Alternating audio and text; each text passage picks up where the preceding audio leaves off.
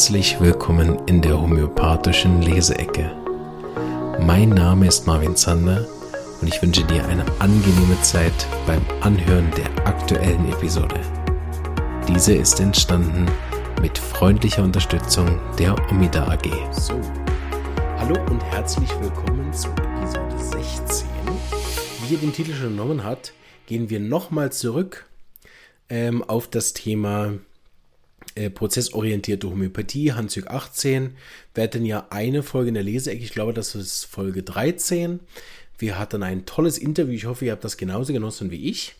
Wir sind aktuell wieder live im YouTube und die Live-YouTube-Zuhörer haben gar keine Ahnung von beidem, weil beide Folgen noch nicht raus sind.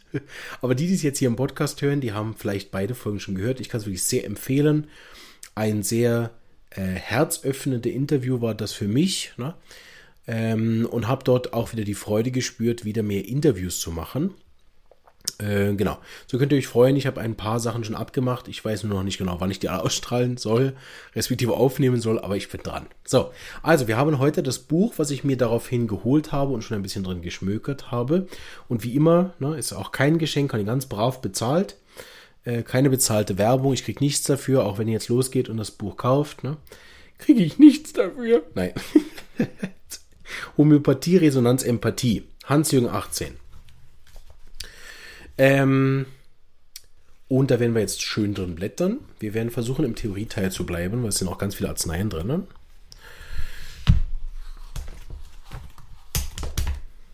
Schöne Seite, ne? kann man noch erwähnen.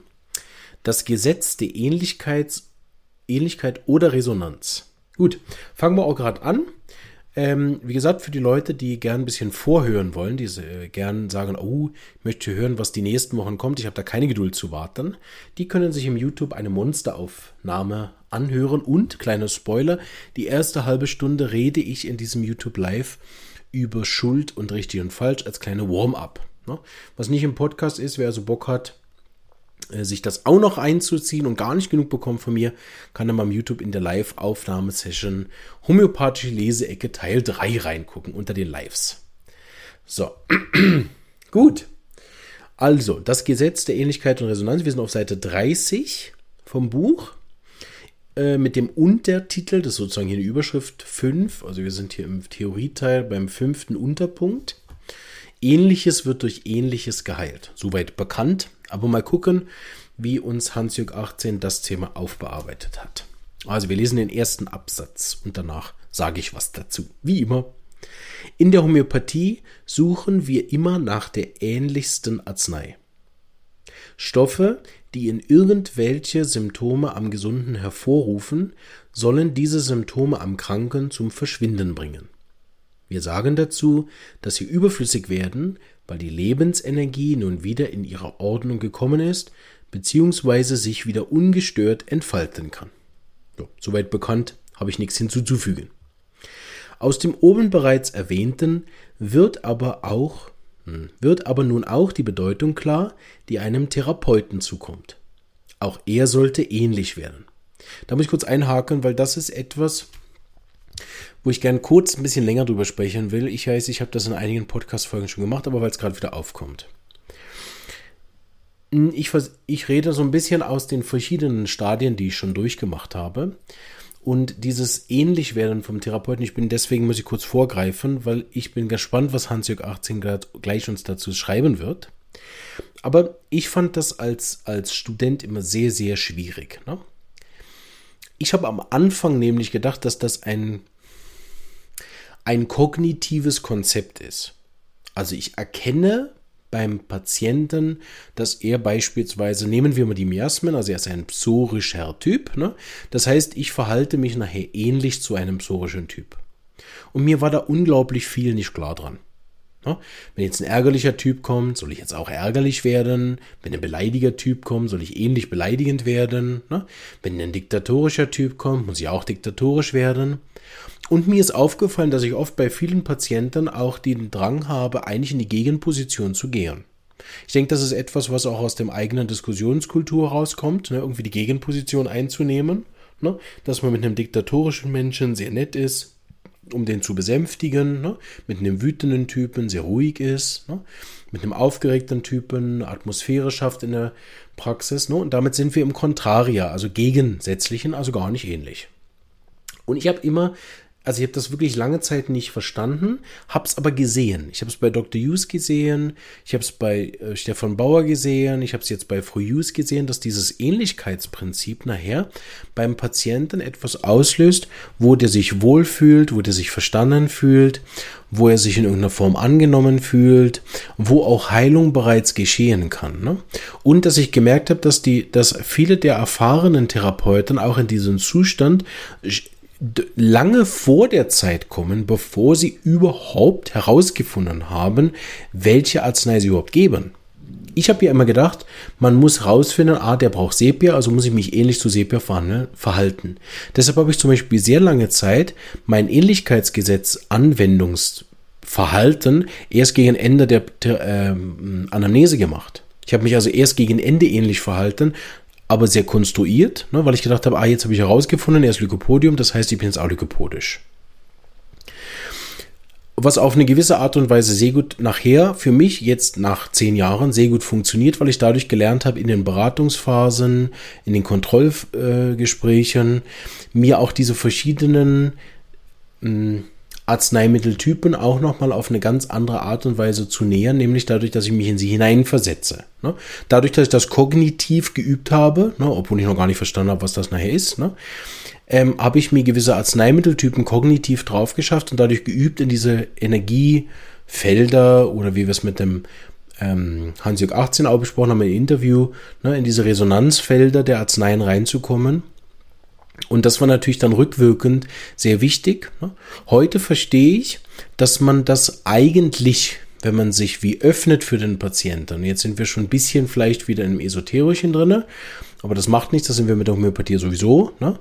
Aber ähm, ich sag mal jetzt ganz platt, obwohl es wahrscheinlich mehr Differenzierung bräuchte, aber ich sag mal jetzt ganz platt, ne? man spürt irgendwann den Patienten und ist irgendwann, wenn man sich wirklich ich benutze jetzt mal das Wort leer gemacht hat, sich selber ein bisschen rausgenommen hat, in Anführungsstrichen, komme ich gleich nochmal drauf, dann spürt man den Patienten und kommt relativ automatisch in dieses System von Patienten hinein, respektive, wenn man rückblickend dann schaut, ne? wenn man sich nicht zu viel mit seinen Ängsten, Nervositäten und welches Mittel muss ich jetzt finden aufgehalten hat, dann hat man schon, erinnert man an Anamnesen, die schon ab Tag eins ne, so waren, dass man eigentlich schon immer diese Fähigkeit hatte, also ich weiß nicht, ob es jetzt jeder Mensch hat, aber ich hatte die Fähigkeit rückwirkend schon immer, mich in dieses Feld einzulassen und ähnlich zu werden zum Patienten, weil ja dieses Resonanzfeld nicht, auf, also es existiert ja ohne mein Zutun, das ist ja einfach, ne? Und ähm, deshalb ist dieses Ähnlichkeitsgesetz nachher ähnlich zum Patienten zu werden eigentlich etwas, was man bei erfahrenen Homöopathen allen sieht. Ne?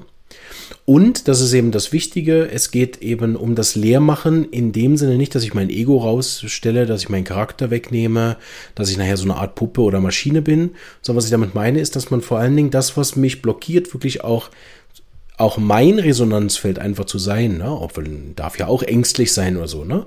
Aber dass ich mich sozusagen frei mache von dem, dass ich, ich bin ich und ich nehme jetzt all das wahr und lasse das auch geschehen, was da mit mir passiert, ne? Und damit bin ich nachher auch ähnlich tatsächlich auch zum Prozess des Gesprächs. Ne? Und das ist das, was mir am Anfang, ich gedacht habe, dass wir konstruiert, ne? dass ich am Anfang sehr angespannt war und nervös und später dann locker, entspannter und lykopodischer oder irgendwas, bis ich gemerkt habe, ja, aber das war ja der Patient auch. Also, ne, rückwirkend ist dieses Ähnlichkeitsgesetz auch vielleicht für die Studenten, die zuhören, etwas sehr, sehr Schwieriges, wenn ich es versuche mit dem Kopf zu verstehen.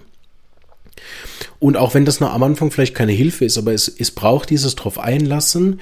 Und dann, was, was ich finde, was es bei mir eben sehr, sehr verstärkt hat, ist das bewusste Wahrnehmen von diesen, nennen wir es jetzt mal Resonanzfeldern, die alle drei haben. Ne? Also der Patient, ich und der Arznei. Gut. Und deswegen immer die Empfehlung, dieses Ähnlichkeitsgesetz, ähm, meines nach, nach jetzt fast zwölf Jahren ist das leichter gesagt als getan, weil ich weiß, ich habe es lange Jahre eben nicht so gemacht. Ne?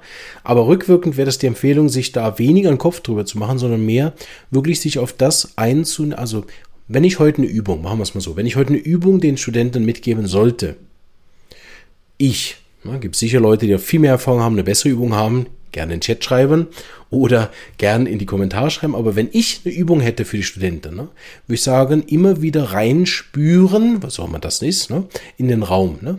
Versuchen wahrzunehmen, wie fühlt sich der Patient, wie fühle ich mich. Ne.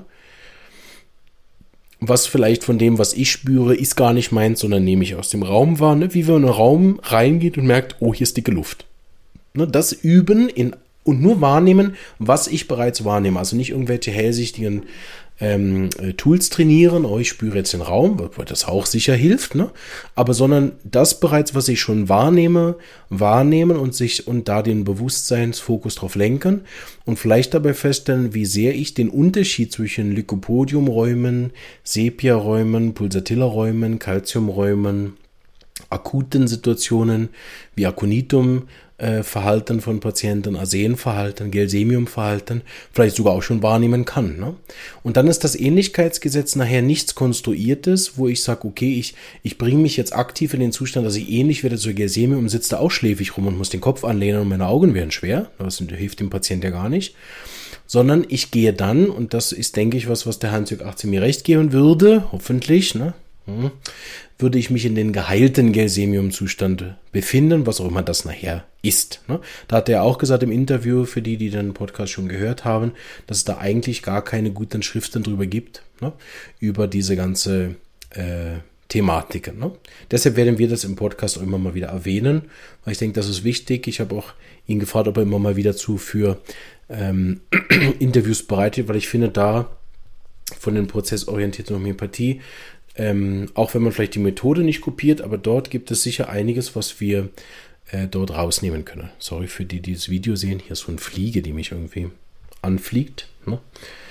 Äh, so ein Thuja-Schweiß heute. Zieht die Fliegen an. Okay. Ähm, gut. Sorry für den Ausschweifen, aber wir gehen weiter. Also, ich fange nochmal an mit dem zweiten Absatz. Aus den oben bereits erwähnten wird aber nun auch die Bedeutung klar, die einem Therapeuten zukommt. Auch er sollte ähnlich werden. Das heißt, er sollte sich vom Patienten berühren und bewegen lassen, in sich seine Empfindungen wahrnehmen und sie angemessen widerspiegeln, was wir Resonanz nennen. Was ihn in der Position als Therapeut zusätzlich auszeichnet, ist die Qualität aus sich heraus, sozusagen als dritte Person oder in Anführungsstrichen wie von oben, Anführungsstrichen Ende, auf das Geschehene zu schauen. Dabei sowohl den Patienten wie auch sich selbst zu hinterfragen. Dieses sich selbst zuschauen ist notwendig, denn zum einen sind zwar alle Gefühle und Wahrnehmungen Teil der Patientenbeziehung, aber zum anderen ist es wichtig, das eigene, also die eigenen Anteile vom Patienten getrennt zu halten und mit ihm nur das zu bearbeiten, was auch seines ist. Wir haben das im Interview kurz angeschaut, ich will es aber hier nochmal erwähnen. Ein Teil davon wäre zum Beispiel klassische Schattenarbeit. Ne? Und äh, das hat er sehr schön zusammengefasst in einem etwas schwierigeren Deutsch, ähm, aber ich denke, es ist klar geworden mit dem, was ich vorhin weggenommen habe und das, was er jetzt geschrieben hat, dass es eben darum geht, sich selber auch nicht rauszunehmen, sondern das nachher auch zu benutzen. Ne? Ich, ich habe das auch in dem Interview gesagt, möchte aber hier wirklich auch nochmal betonen an der Stelle, ähm, dass es eben auch ein Vorteil ist. Ne? Also ganz platt mal gesagt, wenn ich merke, eine gewisse Arzneimittel ne, geht mir auf die Nerven, dann kann ich das entweder A benutzen, um das Arzneimittel auffindig zu machen. B kann ich dann schauen, was mich daran nervt. Und so kann ich für beide auf den Weg der Heilung gehen. Also sowohl dem Patienten helfen, indem ich das in mir heile. B, dem Patienten helfen, indem ich das richtige Arzneimittel finde. Und C, mir selber helfen, weil ich selber auch noch mit dem Thema ähm, eine Verbesserung angestrebt habe und damit auch je nachdem wieder auch mehr Patienten helfen kann. Ne? Und so wird das Ähnlichkeits- respektive Resonanzfeld von so einem Praxis wieder auch wichtiger. Und das ist für mich auch nochmal ein Punkt, warum ich merke, dass viele meiner Behandlungen effektiver im Verhältnis sind, wenn ich die Personen vor Ort habe. Ne? Wenn ich wirklich geschafft habe, mich so eine halbe Stunde, dreiviertel Stunde auch auf das einzuschwingen, manchmal braucht es ja auch länger, bis man so ein bisschen in diese Stimmung reingekommen ist vom anderen. Und in Anführungsstrichen wirken die Mittel besser. Nicht immer, aber öfter, als wenn ich die Leute nur am Telefon habe. Wir machen noch einen Absatz, wir haben noch Zeit. Wenn wir das nicht tun, dann fangen wir an zu manipulieren, dem anderen etwas einzureden, ihn lenken zu wollen, ihn unsere Meinungen, Wertvorstellungen, Moral und gesellschaftlichen wie politischen Ansichten überzustülpen. Moral und gesellschaftliche wie politische Ansichten, oh, sorry. Das ist leider nicht nur ein weit verbreiteter Fehler, sondern auch jenseits von jedem Heilungsgeschehen. Lustig, das genau hatten wir in der Einleitung. Also wer darüber meine persönliche Meinung wissen möchte, genau zu diesem Thema, der möge sich wirklich am YouTube Live die Vorrede zu diesem Teil anhören. Wiederhole ich jetzt nicht. Folgt jemand unseren Ansichten und Vorstellungen, so fortschrittlich und klug sie auch sein mögen, so wird er nicht gesund werden, sondern nur anders krank. Denn er wird sich selbst nicht finden. Das ne? ist logisch. Okay, sage ich gleich nochmal das finde ich sehr gut zusammengefasst. Empathie ähnlich werden bedeutet, das Gegenüber in sich selbst zu erkennen und beinhaltet neben der ähnlichen Arznei einen zusätzlichen Heilungsimpuls. Dadurch, dass sich der Patient nämlich an einem, an einem Ort und in einem Zustand verstanden, wahrgenommen fühlt und auch in sich selber wirklich erkannt und dann an dem Punkt genommen. Ne? Man könnte auch anders sagen, man holt den Patienten dort ab, wo er gerade ist. Das ist etwas, was die meisten wahrscheinlich kennen aus dem Coaching, ne? dass man den Patienten nicht irgendwie abholt an der Stelle, wo er gar nicht ist. Ne? Ich finde grundsätzlich bin ich einverstanden hier. Ne? Ich finde aber, es gibt noch einen anderen Aspekt. Und zwar ist das etwas, was ich persönlich auch in der Behandlung sehr wichtig finde. Nämlich, ich habe es auch sehr gerne, und das ist auch sicher ein Resonanzfeld, was ich auch habe. Ich habe es sehr gerne in der Therapie, wenn mir auch mein Horizont erweitert wird. Ich war mal in so einer Coaching-Ausbildung, da ging es wirklich nur um, äh, eine Technik zu lernen, in der tatsächlich nur, hm, nur der, der Patient, Klient hieß es da, ne? Also in der nur der Klient eigentlich den Input bringt. Also du übst diese Fragetechnik und hilfst ihm darauf, eigene neue Erkenntnisse zu haben. So. Zwei Dinge sind in dieser Ausbildung passiert. Erstens habe ich gemerkt, wie wütend mich das macht, ne? weil wir oft dann auch Testklienten hatten oder auch untereinander auch geübt haben. Und ich das sowohl bei anderen gesehen habe als auch bei mir, dass eben diese Antworten, die es dann vielleicht gebraucht hat, nicht gekommen sind und man dann relativ schnell auch gemerkt hat, dass der andere gegenüber eine extrem gute Idee hat, weil wir aber dieses Tool jetzt gerade üben, ne, das nicht angewendet hat. Und das ist etwas, was ich im Praxisalltag also immer mache. Ne? Also ich versuche immer beides zu machen, dass ich einerseits den Patienten ermutige, eine eigene Lösung für das zu finden. Ich sage mal jetzt ganz platt, die Leute aber auch nicht dumm sterben lasse, was auch immer das heißt, ne? sondern ein, Angebot mache, gar, gar keine Überzeugungsarbeit, ne? sondern ein Angebot mache, was meine Erfahrung ist zu dem Thema. Und ich habe eben die Erfahrung gemacht, dass meine Erfahrung zu diesem Thema oft eben auf Grund basiert von dem ist, was ich bereits bei anderen Patienten gegeben habe. Das heißt, dass ich anderen Patienten, die mit dem ähnlichen Thema gekommen sind, oft eine Auswahl gebe an Möglichkeiten, was andere Patienten gemacht haben. Und auch wenn da manchmal nichts dabei ist, motiviert das zum Beispiel enorm. Ich habe das immer mal wieder gehört, dass sie gesagt haben, ja, sehr gut, das hat mir jetzt geholfen, dass ich gehört habe, andere hätten das schon geschafft. Ne? Und dann war das das Wichtige. Also deshalb, äh, das Witzige war, die Lehrerin hatte dann auch irgendwann einen Testkandidaten, wo das nicht funktioniert hat und dem sie dann auch Input gegeben hat, was er denn machen könnte, wo ich dachte, ja, also okay, ne? aber das vielleicht nochmal zum Sagen, also auch wenn das hier geschrieben wird, ne, dass man ähm, den anderen nicht versucht zu lenken, zu manipulieren oder ihm irgendwas einzureden. Ich denke, dass man das noch differenziert nehmen sollte, dass das nicht heißt, dass man ihm nicht auch zum Beispiel gewisse Anregungen, Bewusstseinsthemen, Bücher empfiehlt oder irgendwas, wo er selbst auf die Suche geht in, und, und damit weiterarbeitet. Ne? Dass man denen nicht sagt, äh, ich hatte eine gute Idee. Ne?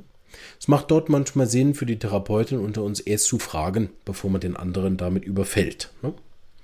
Ich persönlich handhabe das in der Praxis allerdings so, dass ich das rein nach dem Gefühl mache. Ne? Die Praktikanten sind dann manchmal erstaunt, warum ich bei bestimmten Patienten sehr viel, sehr lang manchmal auch rede, sehr viel Input gebe und bei manchen anderen nicht.